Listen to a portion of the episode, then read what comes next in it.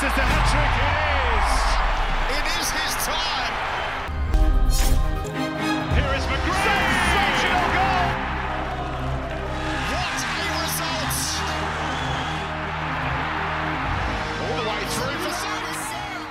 Wherever you're watching from around the world, the UK, the Americas, Asia, Africa, or Australia, welcome to Melbourne. This is the Hyundai A-League.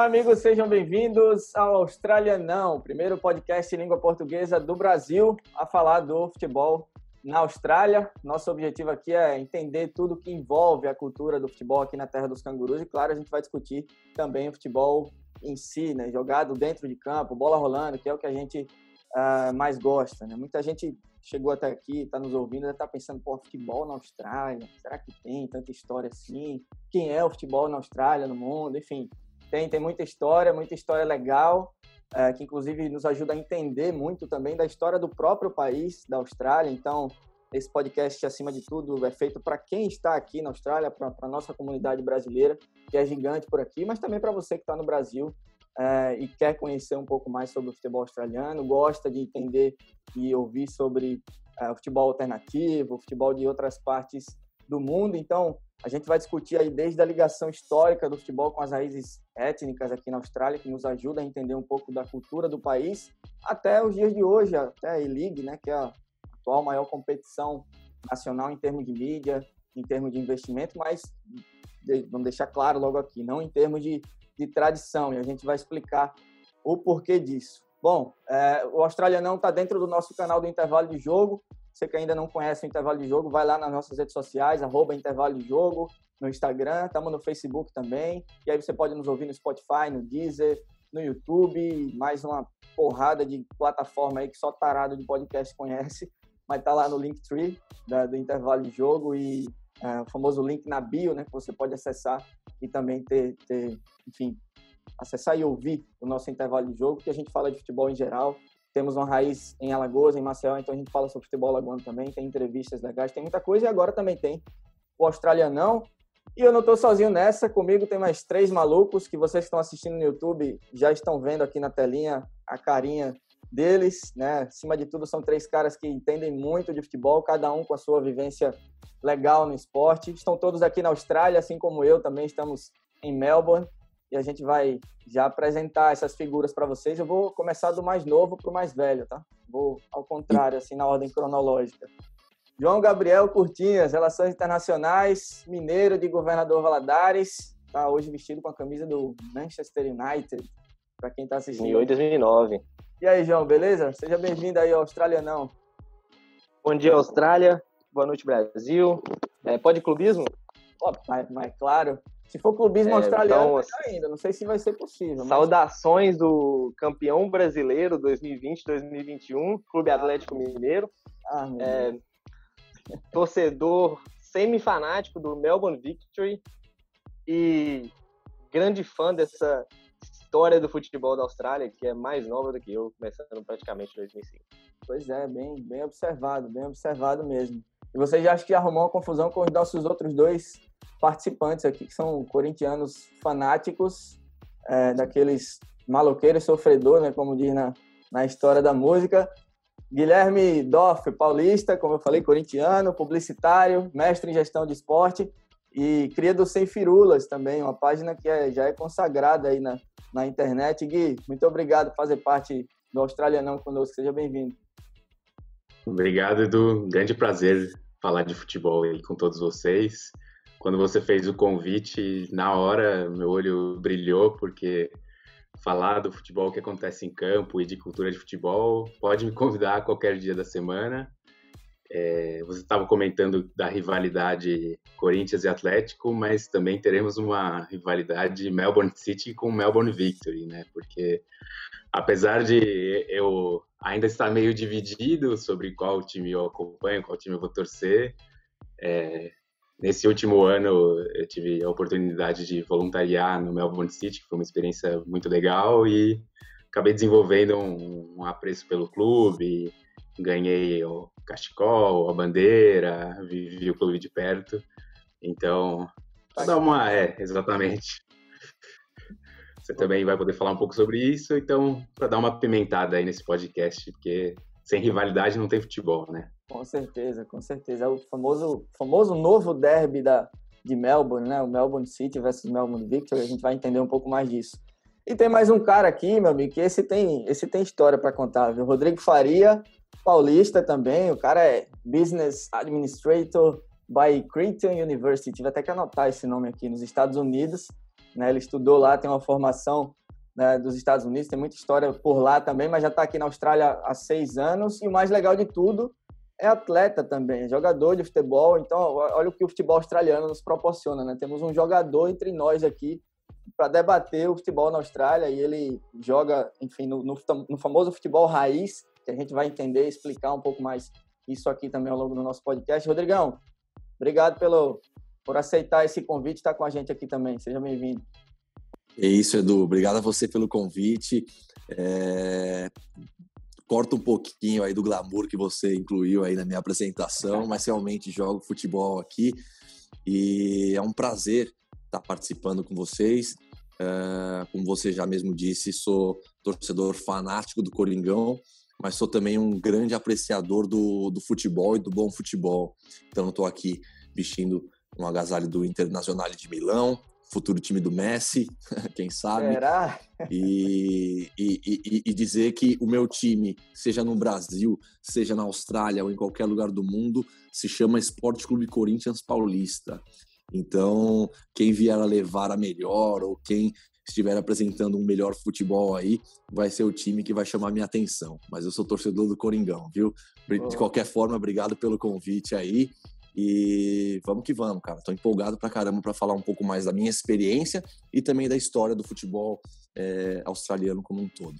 É isso. Acima de tudo, até, até para a gente também é legal para entender né, o futebol australiano. Como eu falei, nós quatro estamos aqui na Austrália, em Melbourne, e a gente, obviamente, quer se inserir cada vez mais na cultura australiana. Então, para a gente entender mais sobre o futebol que a gente vive, respira, e também sobre as relações com, com a sociedade, com o povo australiano em si. Bom, todo mundo devidamente apresentado, eu já vou lançar a braba aqui, a primeira braba, né? É soccer ou é futebol? É futebol. Olha, eu fui criado no Brasil, claro, mas passei muitos anos nos Estados Unidos, depois vim para a Austrália. O nome soccer não me desagrada, viu? Então, para não haver confusão com outras modalidades, eu não me oponho ao soccer. E aí, Gui? É, eu vou esperar depois você dar, introduzir para a gente poder aprofundar, mas a resposta curta e grossa é que é futebol. Sempre foi, sempre Boa. será. Bom, eu brinquei com essa, com essa discussão porque, obviamente, a Austrália é um dos, dos países aí que chamam o futebol de soccer, é, mas há controvérsias, né? Pelo menos na minha experiência de, de boleiro aqui na Austrália, toda vez que eu ia falar soccer, alguém me repreendia. Mas normalmente esse alguém tinha um background europeu ou qualquer de qualquer outra raiz étnica aqui da, da Austrália, que, que vive aqui na Austrália. Então, é, existe realmente uma discussão entre, entre o nome, só para a gente deixar tudo claro. Né? Eu peguei uma descrição aqui sobre essa questão da, da origem da palavra soccer. Ela vem de, um, de, um, de uma história lá da elite inglesa, não é americana, por incrível que pareça, vem do, do, do, do britânico mesmo, lá nos primórdios do futebol, pela, pela simplificação do nome o futebol era chamado de Association Football logo passou a ser o, a SOC, né, como uma abreviação, e o Rugby Football. Aliás, tem uma história legal sobre a invenção do rugby. Era, era um jogo, não vou lembrar a data, nem nome histórico, nada, mas era um jogo de futebol entre estudantes de uma escola lá no, na Inglaterra. Simplesmente um cara resolveu pegar a bola com a mão e saiu correndo. Alguém olhou e teve a ideia de, pô, esse, esse negócio pode ser legal, pode dar um esporte. Aí criaram o rugby. E o rugby foi conhecido também, é conhecido também como, como uma das modalidades aí do futebol, rugby futebol. E aí virou o rugby. E aí, simplificando um pouco mais, né, a linguística do inglês usa a partícula ER como uma espécie de adjetivador, por exemplo, work vira worker, um outside vira um outsider, e aí o rugby uh, virou o rugger, e o ASOC virou o ASoccer, mais tarde reduzido para para soccer. Então é um pouco da origem. Essa é só uma das teorias, acredito que tem mais outras, mas essa foi a que mais me chamou a atenção. E o nome oficial do, do maior órgão do futebol aqui na Austrália mudou em 2006, passou de uh, Association Australia Soccer Association para Football Federation of Australia, ou seja, oficialmente eles tentaram reconhecer como futebol, mas muita gente ainda chama de soccer, a seleção australiana, né? São os Socceroos, é uma mistura de soccer com os, com os cangurus. Por que que você, João, prefere o futebol? Ah, eu acho que faz sentido, né, velho? E eu acho que pô, em espanhol é futebol, em português é futebol e acho que alemão é futebol, alguma coisa assim. Acho que faz sentido, né? A bola e o foot, né? Tipo, óbvio. E quando você coloca soccer, você meio que cria uma, uma divisão, assim, do mesmo esporte. E o que mais me revolta, na verdade, é chamar Australian Football de futebol e American Football de futebol. Porque devia ser alguma coisa tipo touchball, ou sei lá, os caras jogam com a mão, mas majoritariamente, né? É, handball já tem outro, né? Então, enfim. Bem observado que você falou do, do Australian Football, ainda tem esse também. Aqui na Austrália eles têm o Fury, que mais à frente a gente vai, pode falar um pouco mais sobre o Fury, é uma mistura aí de diversas modalidades, né? O futebol gaélico com alguns esportes aborígenes, com o rugby, com o nosso futebol. É uma loucura esse esporte. Rodrigo, você falou que não se opõe ao soccer, eu acho que porque também ficou natural no, no seu, na sua vivência lá dos Estados Unidos também, né?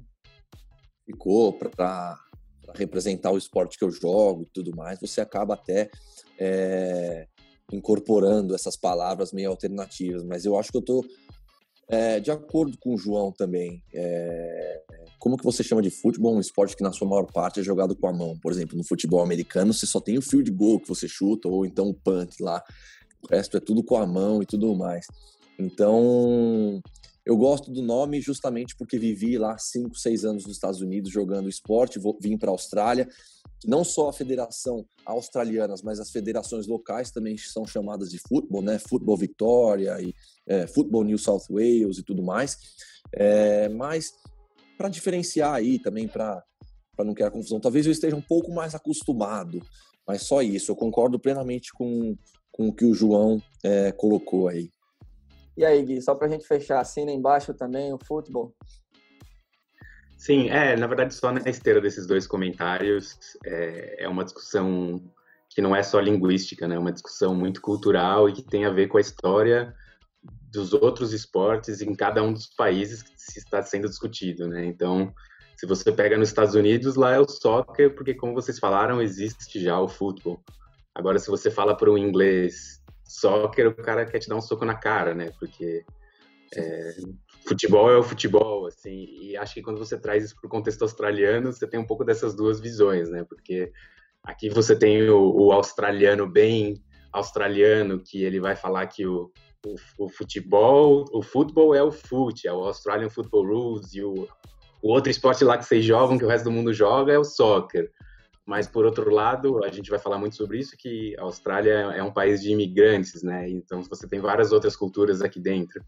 Então, você tinha comentado, né, do que você fala com muitas pessoas aqui que falam, não, não tem nada a ver esse, esse negócio de chamar de soccer, também tem a ver possivelmente com essa descendência de esses é, imigrantes que vieram ou da Inglaterra, ou da, da Índia, ou de outro lugar, ou até mesmo do Brasil, que pra gente é, é futebol e pronto, né? Não existe essa discussão. Então, acho que tem, tem um pouco desse, dessa salsa aí no meio cultural também. É, então a gente já bate o martelo aqui. Na maior parte do tempo a gente vai, vai chamar de futebol mesmo, futebol. Pode ser que uma hora ou outra a gente se refira ao soccer, mas é futebol, é futebol e pronto.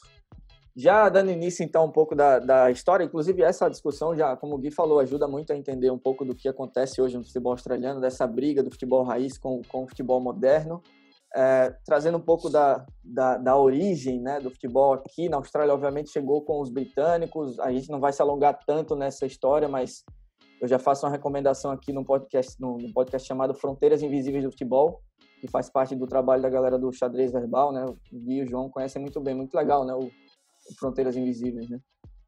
E eles têm um episódio sobre a Austrália, né? Fantástico. Eles vão desde o descobrimento, colonização, políticas e o futebol em si dentro dentro de campo, enfim, por uma questão cultural, uh, o, o, que se desenvolveu aqui no país de, de forma mais é, é, pesada e popular foram o Fury, que, como eu falei, liga tem, tem a sua origem ligada a uma mistura do futebol gaélico e a esportes aborígenes, o cricket e também o rugby, né? Tanto que hoje o futebol, o nosso futebol é atualmente o, somente o quarto esporte em popularidade aqui na Austrália, perdendo justamente para esses três esportes, mas ainda assim é o mais praticado no país, né? Talvez pelo número de, de imigrantes e também por ser mais simples de, de praticar também. Enfim, é, é, lá em 1911 foi criada a primeira a Football Association aqui, que se chamava Commonwealth Football Association, depois virou Australian Soccer Association, né? A primeira liga, é, a primeira grande liga nacional só veio ser criada mesmo após a participação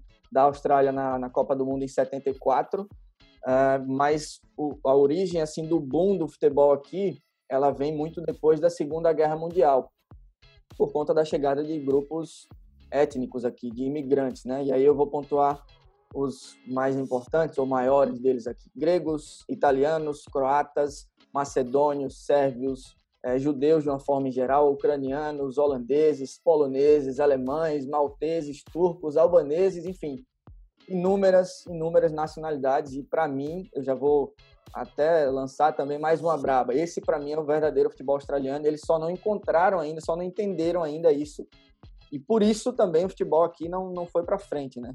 Existe uma briga histórica aí. Eu conversei com vários australianos antes de iniciar o nosso podcast e eles sempre falavam dos anglo-australianos. Eu não sabia, inclusive, que era tão forte assim essa questão dos anglo-saxões aqui, da, da do, dos australianos nacionalistas com os imigrantes, né? Que ajuda a gente a entender um pouco também da, de todo o racismo, xenofobia que é, permeia toda a história da, da Austrália. E aí eu queria discutir com vocês isso, essa importância do futebol raiz. Tem um documentário que fala muito bem disso, que é o Futebol Belongs. Não sei se vocês chegaram já a assistir o Futebol Belongs mas o Rodrigo conviveu também muito com o futebol raiz aqui e é muito legal, né, Rodrigo, ver essa, essa, essas culturas sendo mantidas através do futebol, né? É muito rico, né, tudo isso e é difícil a gente entender como eles não aceitam, os, os australianos nacionalistas não aceitam isso, né? É, com certeza, você mesmo mencionou aí a questão histórica deles. É, acho que existe um bloqueio ainda em termos de aceitação, mas o que você se, se refere ao futebol raiz aí é, são as ligas. A gente vai explicar um pouco mais é, mais para frente, é, mas são as ligas abaixo da, da A-League, que é o nosso australianão, né? Que ainda assim são fortemente mantidas questões étnicas e culturais, é, tanto em termos de, de cores do uniforme, quanto em é, cultura durante os jogos, as comidas que são servidas, e, e, e a comissão é, da diretoria dos clubes e tudo mais, e que eu acho assim muito interessante e que faz a diferença é, dentro do esporte, traz uma paixão para uma, um segmento do esporte que talvez não tenha tanto investimento ou tanta visibilidade da mídia e tudo mais. Isso que faz a chama se manter acesa, né? E nós, né, eu no caso, brasileiros, como não temos aí uma é, é uma cultura muito forte dentro do futebol aqui. Nos enquadramos em diversos deles e, graças a Deus, até pela nossa história, somos muito bem-vindos, né? Então, eu acho muito interessante e fico é, fascinado em ver é, albaneses jogando contra gregos, turcos jogando contra, é, sei lá, sérvios, é, croatas jogando contra bósnios, enfim. Então, isso daí é muito legal mesmo, cara. Gui, você, o que, é que você pode falar também sobre essa visão do, da, da, das culturas sendo mantidas em torno do futebol? Nossa, eu, tô muito em linha com os comentários que vocês dois fizeram, assim, eu... Para mim, eu comentei um pouco sobre isso antes, assim, futebol é rivalidade e quando você traz esse aspecto cultural e étnico e você coloca principalmente opondo um contra o outro, ele sempre dá uma certa, dá um certo temor, assim, né? Porque para descambar para uma, uma coisa violenta ou para um, um problema maior que você vai ter no país é, é, é, uma coisa que a gente a gente sabe o que acontece, não dá para enganar, não dá para falar que, que não vai acontecer, que é tranquilo e, e tudo mais. Mas eu acho que hoje em dia a maneira como a A-League funciona ela é muito pro outro lado. Acho que você falou um pouco sobre isso, assim, é quase asséptico, assim, né? Quando você tenta desnudar tudo que tem de cultura, tudo que tem de tradição, tudo que tem de dessa parte étnica, o futebol não é nada, ele é um vazio, ele é uma coisa que é totalmente padrão, assim, e isso que o Rodrigo estava comentando da, das torcidas, das comidas, do folclore, eu acho que isso é muito rico, isso é uma coisa que nunca pode acabar no futebol. Com certeza. Você consegue ver alguma coisa negativa nisso, João, ou, ou não? É, é, é bem difícil. Acho que é, é, preocupante essa questão da, da possível violência que infelizmente existe, mas eu só consigo observar o lado positivo das culturas. Assim. É, eu sou muito defensor também desse lado cultural do futebol. Eu acho o futebol muito legal como um instrumento de uma, uma ferramenta política, né? É, e eu acho que tem muito sentimento de comunidade que fortalece esse futebol amador. A gente está aqui, tipo, sendo brasileiro na Austrália, a gente sabe como que é importante é, comer a, a, a, comida brasileira de vez em quando, ou conversar com alguém sobre o futebol brasileiro. E, claro, que é a mesma coisa para todo mundo, ainda mais que as pessoas vieram como refugiados de guerra, né? Muitas pessoas já nasceram aqui, a família veio, às vezes, sem querer, então é, é aquela mescla de cultura e os caras tentam se sentir mais em casa, se sentir mais nos países deles aqui. É, eu, sinceramente, não vejo muito lado negativo, não. É, é, a violência, acho que a violência está presente, assim, de qualquer maneira, não é, não é o futebol culpado. Na verdade, os confrontos causados é, em torcidas, entre torcidas de futebol, geralmente são por rivalidades, assim, tirando o Brasil, é, nesse contexto da Europa, são rivalidades criadas politicamente também, né? Então você não pode botar não pode botar o futebol nessa conta, né? E é, acho que é isso. Não, não vejo, eu vejo o problema na ele, claro, como o Guilherme falou, que é uma perde a identidade do futebol e acaba que tira a graça, né? Porque a gente adora falar, né, que o, o o clássico de, da, da Escócia é o, é o, maior do mundo, sendo que são Celtics e Rangers, assim, dois, dois times fracos. Celtics, sorry. É, mandei tão sorry. Celtic e Rangers, né, que, que, são dois times, assim, meia boca, mas todo mundo fala, nossa, esse é o maior clássico do mundo, justamente porque tem aquele, aquela rivalidade extra-campo. Então, é, é isso. É, só tem, eu também acho que só tem a ganhar. Infelizmente, é, a galera não, não entendeu isso aqui. A gente vai saber por quê. Bom, é, como eu falei, a principal, a primeira principal grande liga foi criada em 77 ali, a National Soccer League. Eram oito ligas regionais. Basicamente eram times, oito times de cada região, ou seja, 42 times na primeira divisão nacional. Da segunda divisão para baixo, os torneios eram regionais. Formato é, é até parecido hoje ainda com a National Premier League. A gente vai discutir mais à frente também isso. Né? O Rodrigo conhece bem esse, esse formato. Ah, mas é parecido até com que a Taça Brasil era no passado lá no Brasil. E eu, inclusive, acho que seria até uma solução para o fim dos estaduais no Brasil, de repente, né? Você colocar uma primeira divisão nacional e abaixo as regionais, mas enfim, essa é uma discussão acho que até mais, mais longa e foge até um pouco do que, do que a gente pretende discutir aqui. Enfim, embora pareça que sempre foi bem definido esse formato, sempre havia muitos problemas envolvendo essa, essa unidade nacional em torno do futebol uma série de fatores influenciava uma falta de engajamento maior no esporte. Aí eu vou pontuar que preconceito com os imigrantes era o principal. Eles né, sempre dominaram o futebol aqui, faziam com que os australianos de origem britânica, os, os mais enraizados no país, não se interessassem pelo esporte. E aí houve até um momento que os clubes foram proibidos de usar os nomes étnicos, né, uma tentativa de popularizar o esporte e atrair o que eles chamam de mainstream sport fans. Por exemplo, tinha um time bem famoso aqui em Melbourne que chamava Melbourne Croatia, o South Melbourne, né, Rodrigo? Eu acho que até hoje é South Melbourne Hellas, Hellas, não sei como é que fala. Né? É hoje não, mas tá voltando. Eles têm um background muito forte grego, né? É, e eles foram proibidos, inclusive, no tempo de usar esse, esses nomes étnicos. É, a violência também, obviamente, existia. É, Rodrigo, você chegou a conviver com algum momento de violência com esses? Sim, sim. Não, eu ia até trazer esse ponto. Não sei se a gente fosse tocar no aspecto mais para frente, mas é, eu é, representando um time grego, jogando em casa é, contra uma equipe de background albanesa, até com a águia no símbolo e tudo mais. Isso se mantém até hoje, não, não tiraram. É, a torcida do, do, time adversário estendeu uma bandeira da Albânia é, no escanteio, próximo ao escanteio ali. O juiz parou o jogo e falou que não daria sequência até que essa bandeira é, fosse tirada. Então isso eu vivi na pele. Mas na minha própria liga, é, tiveram torcedores é, também de origem albanesa é, que torcendo para uma outra equipe albanesa de uma liga acima. É, tiveram um caso de violência no ano passado muito forte, é, se não me engano, se não me engano contra croatas ou sérvios. E aí houve uma grande discussão se tiraria um ponto deles e tudo mais. Então, a essência, como você mesmo mencionou lá atrás, ou o João é, que, que, trouxe, é, do negócio, que é a culpada de tudo isso. Então, é normal para essas pessoas conviver num cenário de conflito e, desculpa até o termo, vai, de guerra é, por disputas e tudo mais. Então, isso acaba se refletindo de certa forma. E muitos desses, como eu falei, membros do comitê de direção dos clubes e tudo mais, são antigões, vieram de fora, então eles vivem isso na pele. Eu acho que isso é uma questão de tempo, entendeu? É, cada vez mais pacífico, tá?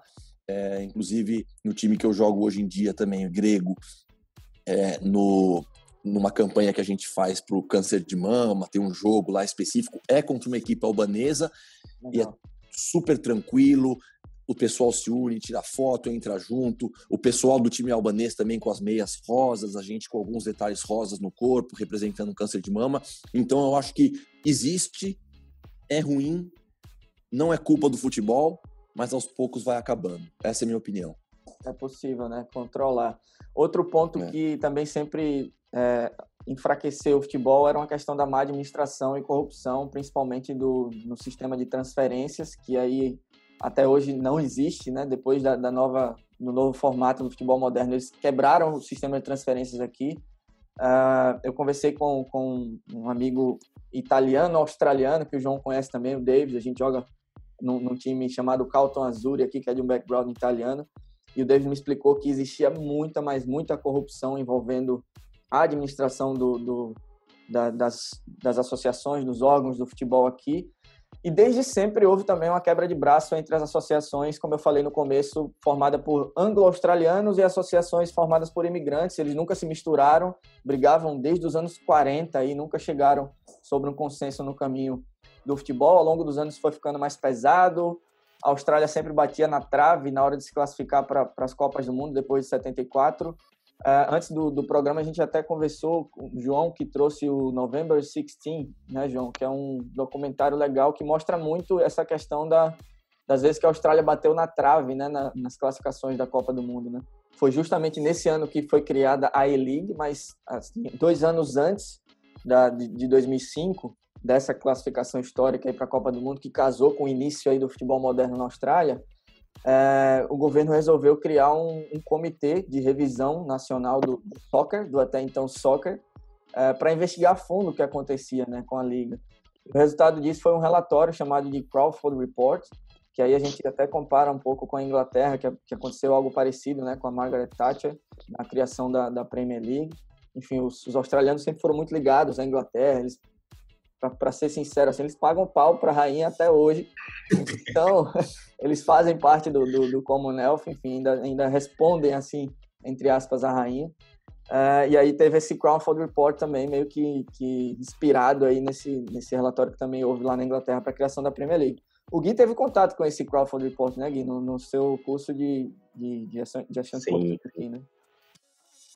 Sim, é, é uma história bem longa, mas eu vou tentar resumir ela o máximo possível, assim.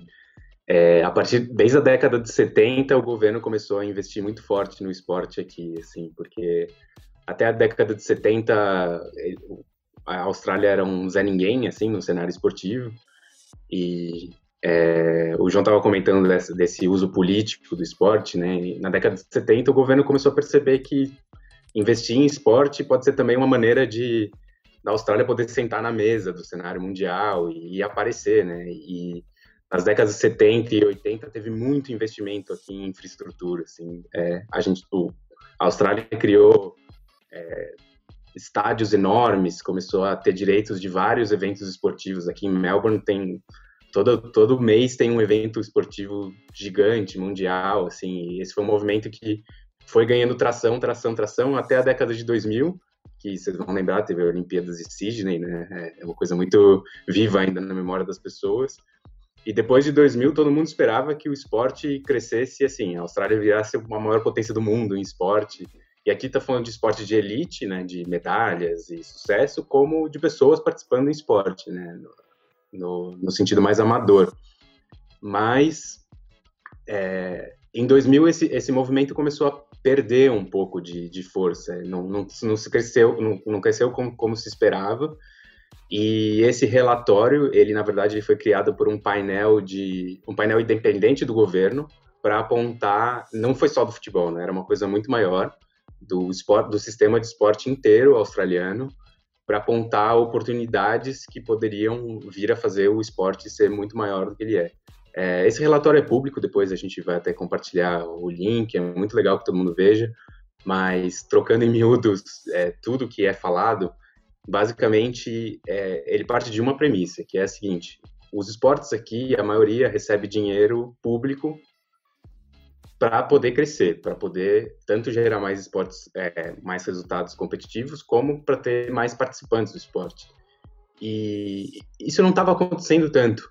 Então, é, esse relatório ele parte da premissa que os, cada um dos esportes individuais tem que ter mais é, accountability, né? tem que prestar mais contas para o governo e mostrar de maneira mais clara e transparente o que, que ele está fazendo com essa verba para trazer mais participantes e para conseguir mais resultados. Então, é um relatório muito bacana e a gente não vai, obviamente, não vai falar tudo dele, mas vai comentar da parte do, do futebol, é, quais foram as consequências dele para o futebol. É, o, o Crawford Report, né, história do relatório, ele né, basicamente quebrou toda toda toda a liga, tudo tudo que existia do futebol naquela época, era a National Soccer League, todas as divisões abaixo dela, extinguiu a Australia Soccer Association e criou a, a, a FFA, né, a Football Federation of Australia, e ali começou a se, se preparar a criação da A-League, que é, é, obviamente inspirada em todas as principais ligas do mundo, mas ainda assim administrada pela, pela federação, pelo governo. Hoje existe uma, uma disputa entre o governo e, e os clubes, né, uma associação dos clubes para saber quem administra, mas ainda está meio que dividida essa administração. Enfim, a E-League nasceu naquele ano, em 2003, 2004, mas só passou a ser disputada em 2005. Nasceu com oito times, um time grande de, de, um time de cada cidade grande, né? Sydney, Melbourne, Brisbane, Adelaide, Perth, Newcastle e ainda tinha mais um time da Nova Zelândia também. Isso foi legal. Eu não sei de onde eles tiraram essa. Vocês conseguem entender por que, que eles chamaram a Nova Zelândia também a participar? Não? Acho que por volume e talvez num modelo similar a, a, a Major League Soccer lá dos Estados Unidos, que inclui o Canadá também, NBA, essas ligas privadas fortes. Talvez por isso, né? Para agregar aí. Um... grande, né? Também os países, né? Sempre, sempre. É, agregar um vizinho aí que, que faz praticamente parte, ou fazia ainda mais parte do, do país, né? Ah, então, nesse período é. a federação abriu. Ah, você ia falar, Gui? E não, eu ia comentar que tem muito, existe muito esse, essa associação, né, o famoso ANZ, que é muitas, muito, eu imagino que a Nova Zelândia ela não tenha poder para criar uma liga só dela, né, Ixi, ou para muito, Volume. em muitos, exatamente. Então, não só no esporte, né, em, em muitos aspectos da, da vida aí australiana e neozelandesa, é, essa associação faz muito sentido. É, acho que tem, tem um pouco disso também. Ah, então. É, até um novo, desculpa, é até um novo mercado também, né? Porque você está criando uma liga australiana, você consegue pegar aquele mercado neozelandês e aí você coloca todo mundo da Nova Zelândia no, no balaio ali para torcer pro time da Nova Zelândia, é mais, é mais público, etc. Com certeza. E, e até hoje, inclusive, eles, é, a A-League tem conta com, com o time australiano. No começo era o New Zealand Knights, hoje é o Wellington Phoenix, né? Mudou um pouco. Então, as oito equipes fundadoras da, da E-League foram o Adelaide United, Central Coast Mariners, Melbourne Victory, Newcastle, Newcastle Jets, o New Zealand Knights, o Perth Glory, Queensland Roar e o Sydney FC. Quatro times eram da, da NSL, da antiga eh, National Soccer League. O Adelaide, Newcastle e o Perth, assim como o Brisbane, que era Brisbane Lions e virou Brisbane Roars depois. Uh, eles eram parte da, da, da, da Queensland State na época, enfim. Por isso entraram como Queensland Roar, mas depois virou Brisbane Roar. Cada clube recebeu um acordo de exclusividade de cinco anos, seu próprio mercado. A liga teve uma série de metas aí estipuladas, né, com, com vários anos à frente. E a principal política era uma cidade, um time. E era essa tentativa de desenvolver uma identidade nas respectivas regiões, mas afastando muito é, tudo que envolvia o futebol étnico, né? Ao longo dos anos a competição foi crescendo, os times entraram, outros saíram, hoje são 11 times, né? Tem mais um entrando na próxima temporada, hoje fazem parte o Adelaide, o Central Coast, Melbourne Victory, Newcastle, Perth Glory, Sydney, Wellington Phoenix, Brisbane Roar, Melbourne City, Melbourne City, Melbourne Sydney fica difícil, né? Melbourne City, Western Sydney, Wanderers e o Western United, ano que vem vai entrar o MacArthur, Uh, e aí, em outro programa, a gente vai se aprofundar mais no regulamento e sobre como o campeonato anda. Hoje está na reta final, inclusive, a E-League desse ano 19 e 20. Mas o que eu quero saber de vocês é como é que vocês veem essa quebra no meio da história do futebol australiano, né? A tentativa de, de sair do futebol étnico e entrar no futebol moderno. Gui, você que teve acesso lá na, no seu curso ao Crawford Report, você acha que era necessário mesmo essa quebra? É, podia ter sido feito de outra forma? O que é que você pensa dessa criação da E-League e a tentativa de se afastar ali do antigo futebol? É, eu acho que essa é uma resposta bem complexa, né? Assim, muito, muito. Uma pergunta complexa, na verdade, e uma resposta que pode ir para vários caminhos, assim. Começando pelo, pela primeira pergunta, eu acho que era necessário, assim. É, eu converso com vários amigos do Brasil e muitos deles, eles imaginam que não, eles não sabem que existe uma liga que nem a E-League. Eles acham que futebol australiano não existe, que ainda é na base que nem é no Brasil futebol de várzea, assim. Então, é, é duro falar, assim, né? Mas o que existia antes da E-League era quase um é um futebol amador, assim, que por mais que eu ache lindo, eu acho maravilhoso, para mim esse é o... Eu não, não é o verdadeiro futebol, assim, acho que não existe isso, mas esse é o futebol sem profissional. Esse é o futebol que eu mais gosto. A partir do momento que você estabelece um, uma A-League, é, de alguma forma o futebol começa a existir ali, né? Assim, você tem um poder comercial muito maior, você tem pessoas que vão no estádio, que consomem, que, enfim, fazem o negócio girar. Então, acho que esse é um ponto.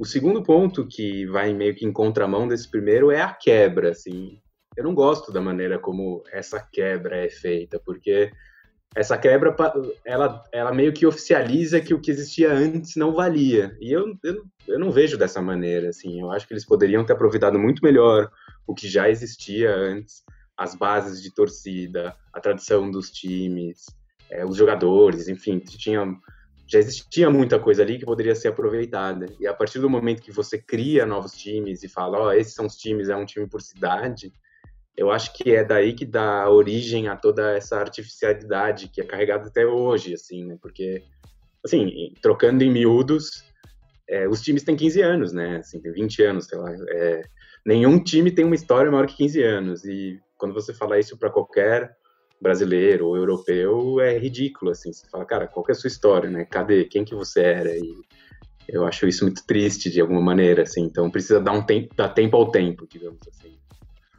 É, e eles afastaram um pouco a galera que realmente gostava de futebol, né? Aqui no país. Tudo bem que eles queriam popularizar isso nos, no, para os australianos, que obviamente são a maioria, os australianos né, enraizados aqui, mas a boa parte do país é formada de imigrantes. Acho que podia ter sido feito de outra forma, né? Rodrigo, o que, é que você acha disso? Você que é, também.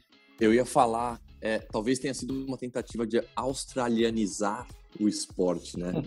Tanto que no começo ali até gerou um, um aumento em termos de, não sei se, se, verídico, né? Talvez tenha sido só uma, uma notícia é, é, gerada em cima disso para credibilizar essa mudança, mas até gerou um, um ibope um pouco maior, um crescimento na audiência é, e tudo mais.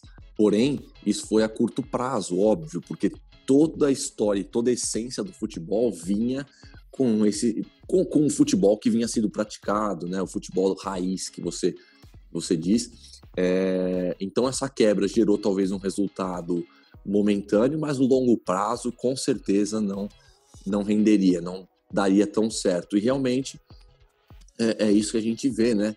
O, o, o, futebol, talvez hoje, ainda raiz, que são as ligas semiprofissionais inferiores à E-League, sendo mantidas e forte e crescendo cada vez mais, né? É, a gente vai falar talvez mais para frente, mas a, NPL, que é a primeira liga que, que vem abaixo ali da, da, da A-League. Eram duas, esse ano já eram para ser três, não teve por causa do coronavírus, mas o ano que vem vai, vão ser três NPL, então vem se fortalecendo, né? Então, acho que a curto prazo até gerou um certo resultado, atraiu um pouco dos australianos, mas a própria essência dos australianos fez com que eles é, fossem se distanciando aos poucos e hoje em dia é, talvez tenha sido mais válido manter como era antes, né? É, ô, João, a, a, geração de ouro lá que você falou do November 16 tinha todo desse futebol raiz, né? Se você olhar ali, os caras, Viduca, eu não vou saber agora a origem de cada um, até difícil pelo, pelo nome e pela, pela é, é, extrema variedade que existe aqui desse, desse futebol étnico, mas todo mundo ali tinha um background, Viduca, o próprio, até o Kiro, os caras mais, mais respeitados, o Kerrio, Uh, tinha uns zagueiros lá, que, o, o, Tony Popovic, que hoje é técnico do Perth Glory também, né? Que é, que é os caras, aqueles gigantes dos, do leste europeu ali, os caras tudo vieram para cá e se desenvolveram aqui. Então, aquela, aquela geração de ouro veio do futebol raiz, né? E ali, de repente, os caras quebraram tudo, né? É perfeito, né? A seleção ali, todo mundo tem um, background. É, assim, alguns são né, australiano, mas o próprio Marco Bresciano também, né? Um, nome italiano. O Schwarzer é, tem um é. background alemão. Ele fala alemão, inclusive, eu já vi ele dando entrevista em alemão. Sim, eu acho que faltou um pouco dessa acessibilidade para a criação da E-League, pra falar a verdade. Eu acho, da, eu acho bacana, assim, que tenha criado. Acho que a Austrália, como não tem uma história de futebol, é interessante que cria um modelo de franquia que realmente é, gera mais engajamento, mas o, eu acho que tinha que englobar os times que já existiam, porque no final das contas o futebol é torcida, né? E se você coloca os times que já eram grandes antes e transformam ele em produtos maiores, é, então as comunidades que se identificam com, com, aquele time, mesmo distantes, elas vão começar a torcer para aquele time, ou então só de alguém simpatizar mesmo pela história e tal.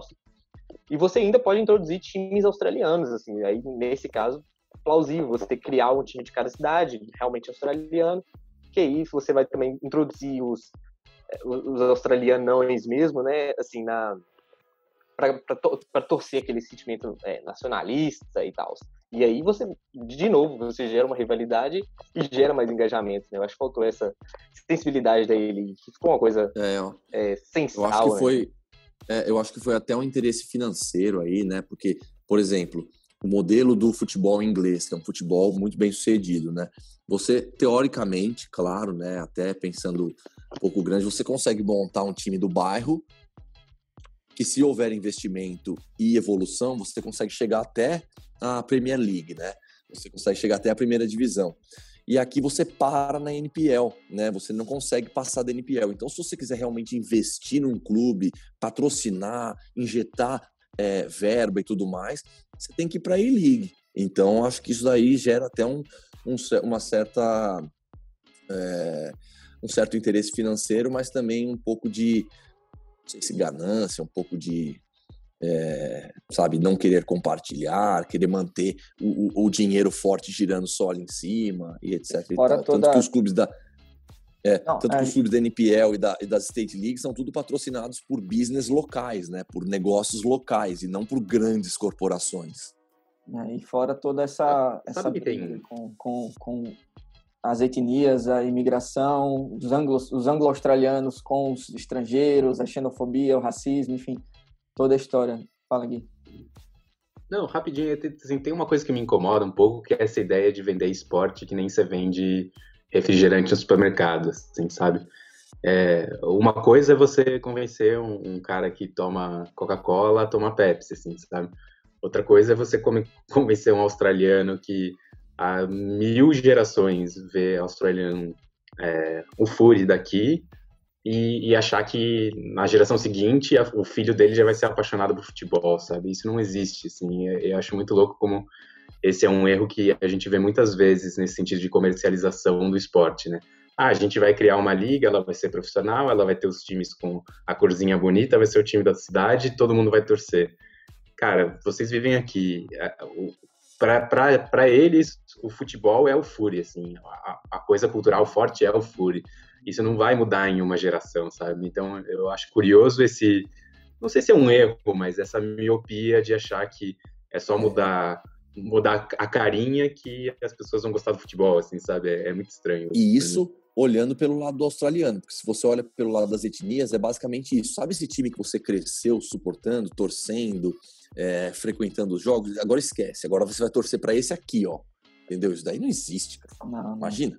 Eu gostei que você falou suportando aí, é o suporte, né? É, Daqui- suporte, né? Desculpa, cara.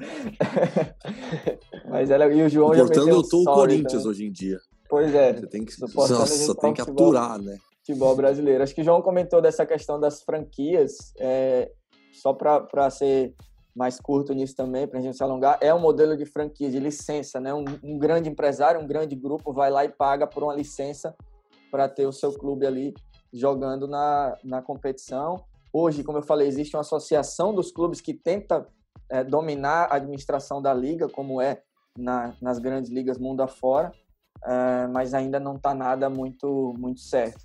Com relação a essa parte da, da, popularidade, como o Rodrigo falou, logo no ano da fundação teve a sorte da classificação para a Copa do Mundo, uh, depois de mais de 30 anos, e isso aí deu deu um, um boom gigantesco ali no início da, da E-League. E houve também, essa parte é muito interessante, né? um movimento para trazer alguns jogadores bilheteria para cá, né? eles chamam de marquee players, são grandes astros do futebol que vieram.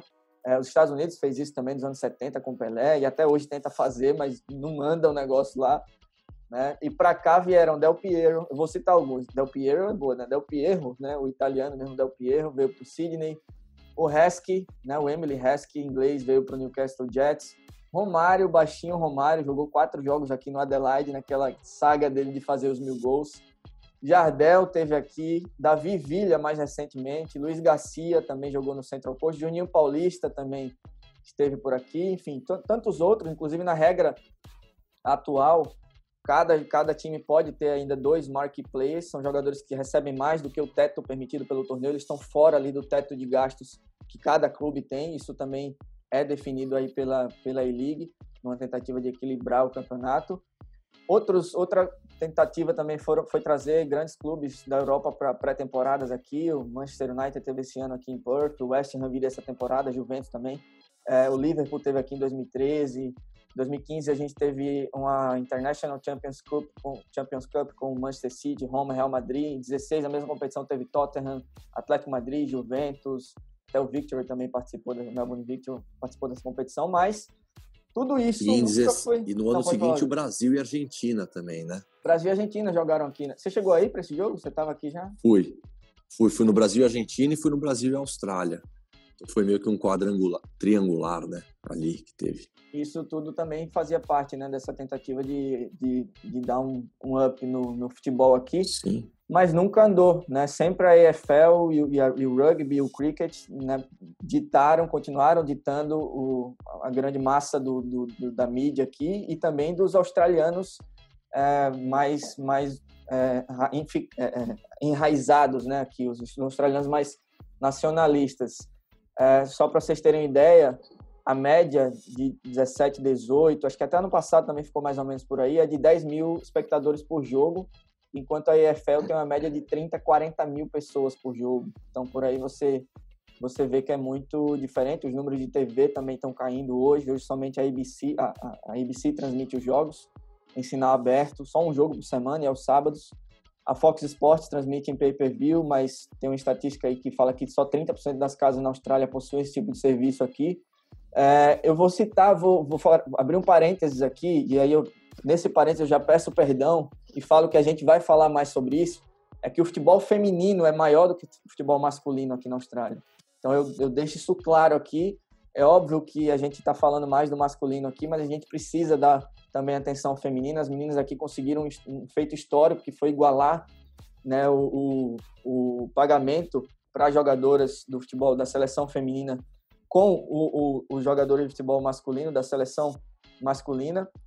Então elas foram foi a primeira seleção da história, né, no mundo inteiro a conseguir igualar esse esse pagamento. E a gente vai falar mais em outros episódios sobre o futebol feminino. Além de representatividade, né? Porque o time das, o time feminino da Austrália é um time forte aí, né? Sim, Não é, sim. infelizmente, que nem o australiano que entra como coadjuvante em qualquer competição. Elas sempre entram para tentar ganhar mesmo. Elas são são férias. A gente vai falar mais sobre isso aqui. Bom, claramente houve, é, há ainda um longo caminho para percorrer para alcançar esse nível de popularidade parecido com a EFL, com o Fury, o Cricket e o Rugby.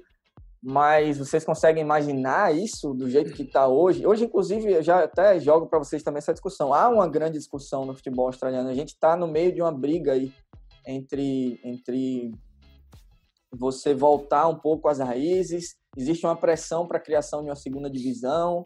Uh, o calendário do futebol está mudando. A partir do ano que vem ele vai ser de dezembro a junho, antes era de, de outubro a maio. Uh, ou seja, eles criaram até uma, uma, parecido com o que o Guilherme falou aí sobre o Crawford Report. Eles criaram um novo, uh, uma nova rodada, um painel de discussões chamado de 11 princípios da, do futebol australiano para tentar, né, mais, mais uma vez popularizar. Trouxeram os jogadores da, da da geração de ouro para fazer parte disso tudo, estão fazendo uma série de consultas com órgãos ligados, enfim, o futebol está fervendo aqui, a discussão em torno do futebol está fervendo. Vocês acham que é possível, mais uma vez, eles darem um boom nessa questão da popularidade do futebol aqui? Eu acho que eles conseguem aumentar a popularidade, sim. Mas sendo talvez é, é, não muito otimista, eu acho que igualar assim a Fury, rugby e cricket é, ainda tem uma longa caminhada, né? É, são esportes muito, esportes muito tradicionais, né? É, a reinserção das etnias vai fazer com que o esporte ganhe valor, principalmente em mídia, bilheteria, etc e tal. É, mas vamos ver, né? A gente é, é jovem ainda. Você, você dentro da, da, dessa, desse futebol étnico, Rodrigo, você consegue é, você já chegou a conversar com os caras sobre isso, essa divisão, se eles pensam em, de repente... Eu sei que o Salt Melbourne, que é o time mais tradicional, que jogou inclusive o Mundial de 2000 lá, que o Coringão venceu, é, né? Os corintianos lembram bem. O Salt Melbourne tenta entrar na E-League até hoje, mas eles sempre bateram na trave. Eles mandam cada, cada tentativa da E-League, cada edital que a E-League lança para um novo clube, o Salt Melbourne vai lá e se inscreve, mas eles não entram. Você chegou a conversar um pouco sobre isso, Rodrigo, com os caras e eles acham que seria legal, de repente, uma inserção do futebol étnico Olha, dentro do clube, divisão, tem... É, é, especificamente com os clubes, não, não cheguei a conversar, mas eu já trabalhei numa marca esportiva que chama Legea, que é muito forte aqui na Europa, é, que fornece né, materiais, é, equipamentos e materiais para as equipes, tanto dentro como fora de campo, desde os as, as, equipes principais até as de base, e conversei com os donos deles, o que eles acham de tudo isso e tudo mais. E eles ainda batem muito na tecla do interesse é, econômico, né, financeiro dos organizadores é, da própria E-League. Então eu não sei te dizer ao certo por que, que o South Melbourne, que é um clube provavelmente o mais tradicional da Austrália, é, não consegue essa inserção aí.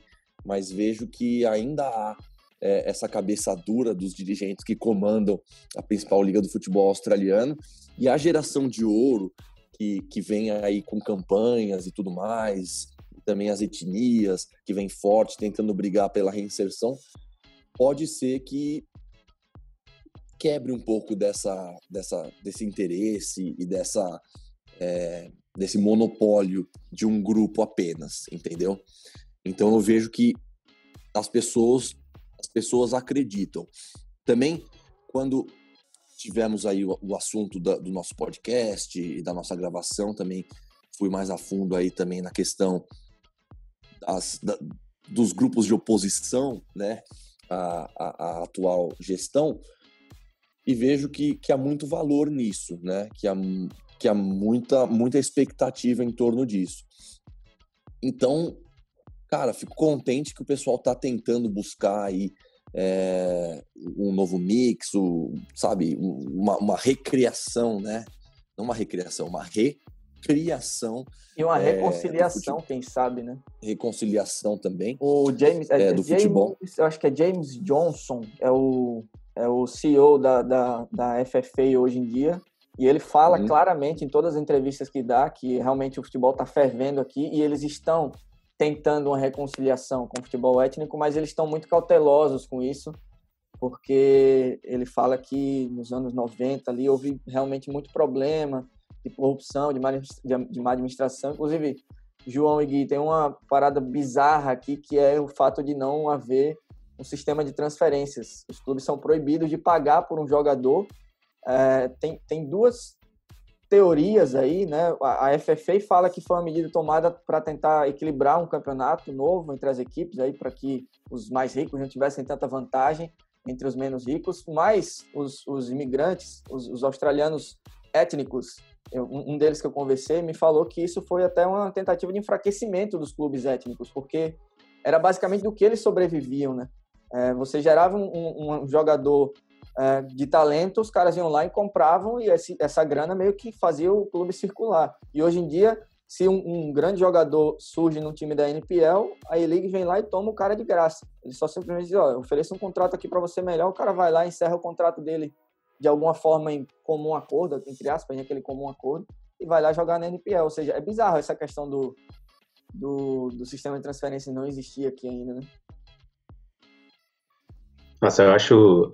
A gente vai falar um pouco sobre isso, né? Que o, o mais para frente, não hoje, talvez o, o sistema da liga daqui é muito parecido com o sistema da, da liga dos Estados Unidos, mas esse é um ponto, acho que particular que só existe aqui em todas as ligas do mundo e eu acho bizarro, assim. Eu não fui muito a fundo para entender por que que isso foi instituído, assim, mas para mim não só tem esse ponto que você é, colocou sobre os times, mas deixa o jogador numa situação muito esquisita, né? Porque é. me lembra um pouco o sistema da NFL, porque uma vez que o jogador, uma vez que não existe a venda, o jogador é, é, que nem existia no Brasil há muito tempo atrás, né? O jogador ele fica preso no contrato e ele não pode buscar as melhores possibilidades para ele e para o clube que ele tá. Eu acho muito esquisito isso, eu não consigo entender por que, que isso é dessa maneira e, e qual que é a vantagem disso em relação ao sistema mais comum, assim, de você poder negociar com livre mercado, assim.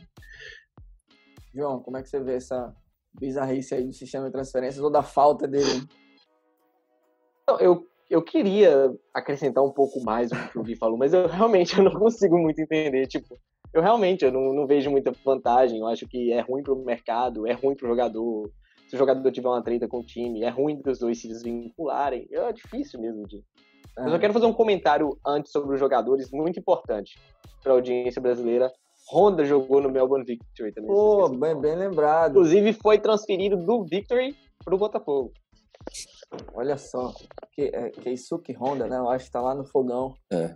Bem observado. Ele era, ele era o principal jogador do ano passado da liga, né? No Melbourne Victory. Por aí você tira, né? O nível também do, do, do atual momento, né? O Honda era o cara. Mas enfim, ele é um bom jogador. Ele é um jogador né? Ok. É, tem, outro, tem outra. A gente já vai chegando ao final aqui desse nosso primeiro episódio, mas tem outra é, questão nesse negócio do sistema de transferências é que eles brigam também. Tem uma discussão sobre aumentar a possibilidade de jogadores estrangeiros aqui, né? Hoje são cinco, né, Rodrigo? Até na NPL também é. tem essa questão do visa players, né? Que? NPL são dois, cara. Só são dois. dois na NPL? Nossa. Só dois visa players, né? Então, se você tem é, residência aqui, é, tem, tem algumas residências. Se você tem a residência temporária, você ainda é visa player. Então, eles só podem ter dois visa players por equipe. E na State One, que é a que eu jogo, é, você pode ter quatro visa players, sendo que um obrigatoriamente tem que ser da comunidade asiática, senão só pode três. Cheio de regra. A liga é mais ou menos você pode assim. Ter, na, na, desculpa te cortar. Na State não, One, não, na verdade, você pode ter 10 jogadores, mas você só pode escalar 4. Por partida. Né? Tá? Na NPL, você só pode ter dois pontos. É, essa é uma tentativa deles, mais uma, de fazer o futebol aqui se desenvolver, né? Dos clubes procurarem jogadores australianos. Na E-League só podem cinco. Uh, e eles estão tentando aumentar esse número. Desses cinco, Dois podem ser marquee players, mas eles não precisam ser necessariamente visa players, não precisam ser estrangeiros, os marquee players, eles, eles estão fora ali da, como eu falei, do teto de gastos que cada equipe tem, e há uma discussão sobre essa abertura. Fala, Rodrigo. Mais uma coisa que a gente talvez discuta mais a fundo mais para frente, mas, por exemplo, nas categorias de base, é, tanto de NPL quanto, por exemplo, da NPL se mistura com, com os times da E-League, porque a base só se joga é, estadual, não joga nacional, tá? É, você tem que pagar, entendeu? Então os pais têm que pagar. Então mesmo os jogadores da base, os, os melhores jogadores da Austrália, são os que têm dinheiro. Então, eventualmente, tem um ou dois jogadores de bolsa, né? Que daí eles não mais. A maioria vem de famílias estruturadas, entendeu? Então, isso difere do futebol global muito fortemente, cara.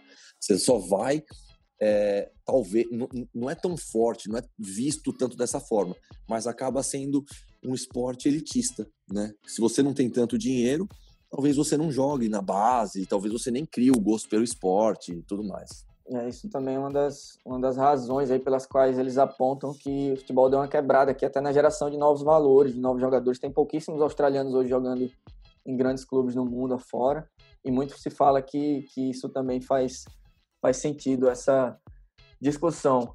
Bom, galera, a gente vai encerrando aqui o nosso primeiro episódio. Ah a gente falou muito durante o, o, programa, mais à frente a gente discute isso, mais à frente a gente discute isso, porque a gente tem muito assunto e a gente não quer atropelar as coisas, né? É, a gente quer tentar traçar uma linha do tempo aí, estudando aos poucos o futebol australiano, explicando aos poucos, até para quem está ouvindo não, não, se confundir e também para deixar um gostinho de quero mais na galera, né? Para a galera ir é. acompanhando o nosso australianão. Então, nos próximos programas, a gente vai se aprofundar mais é, no futebol nos dias de hoje. O Rodrigo falou muito da NPL. É, e para quem ainda não entendeu, existem dois futebols aqui, né? Futebols é boa. Uh, NPL e State Leagues, né, que é o futebol raiz, que hoje está tá um pouco mais organizado, e tem a A-League. Então, basicamente é isso. A gente vai tentar se aprofundar um pouco mais nesses dois modelos, nesses dois formatos, que hoje eles estão tentando reconciliar e, e, e unirem novamente, quem sabe na criação de uma segunda divisão. É, a E-League, por exemplo, não tem rebaixamento, tem 11 times, 12 agora, e não tem rebaixamento, então chega no meio da temporada, um time que não tem né, é, possibilidade de se classificar, simplesmente né, jogou a toalha, não tem mais motivação. Acho que o João até né, o João curtiu junto comigo uma publicação esses dias, o Diamante, né, o principal jogador do, do Western United, falando que isso seria interessante, né, João? Essa questão da criação do sistema de, de Sim, ele, ele, ele fala do. Ele apoia o sistema ProRel que eles falam, né? Que é Promotion e Relegation, né? Ah. Que realmente é, faz todo sentido para você incentivar quem tá aí embaixo, tentar subir e né, criar aquela luta contra o rebaixamento, que aqui seria muito legal, porque tem muito time ruim, né? E aí seria uma disputa muito interessante, assim. Daria uma emoção, emoção maior no campeonato. Então, basicamente, isso não é. existe. É. Então, a gente vai falar mais nos próximos programas sobre essa popular essa, essa é, tentativa de popularização do futebol, o futebol no dia de hoje. Vamos falar um pouco mais das ligas da NPL, da State League, de uma Copa chamada FFA Cup, que esse ano teria 765 times. 700, isso mesmo, 700, até o time da esquina pode jogar nessa competição, a gente vai entender um pouco mais. As Copas estaduais, enfim, tem muito, muito assunto. O Rodrigo, inclusive, caiu né, no final aqui do nosso programa, eu não sei porquê, mas vamos ver Momento se ele... relegation aqui.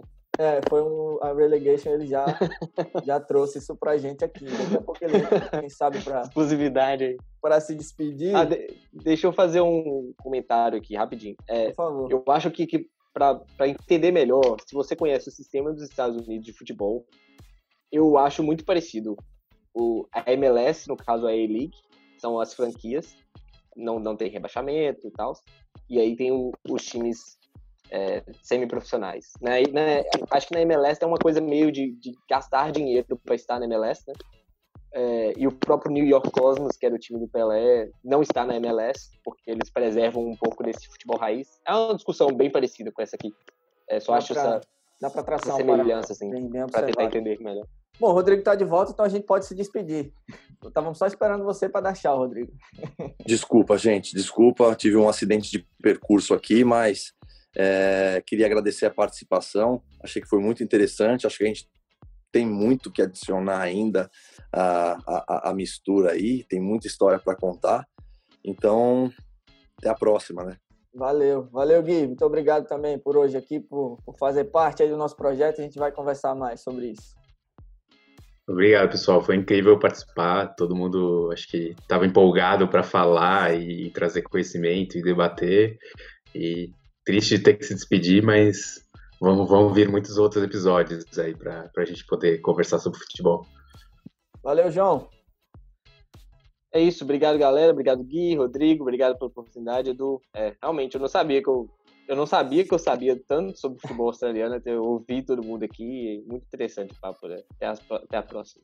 Até a próxima. Galera, e aí eu já convido vocês também, sigam Intervalo de Jogo, arroba Intervalo de Jogo, Instagram, Facebook, Esse nosso podcast você pode nos ouvir, né? Você nos ouviu aí no Spotify, Deezer, como eu falei, várias outras plataformas, YouTube, então segue a gente também. E muito em breve teremos novidades, né? Quem sabe a gente vai estar no Twitter, quem sabe a gente vai ter nossa página também, né? Para, enfim, mais exclusiva do Austrália não, mas é só o começo. Deixa seu comentário aí, onde, você, onde quer que você esteja, manda sua pergunta, sua mensagem para a gente. Enfim, a gente quer também ouvir de vocês o que, é que vocês acharam do nosso, nosso projeto, do nosso bate-papo. A gente quer entender também um pouco de, da nossa audiência para a gente ir definindo aqui o, o nosso, a nossa sequência de projetos. Muito obrigado a todos, um grande abraço e até a próxima.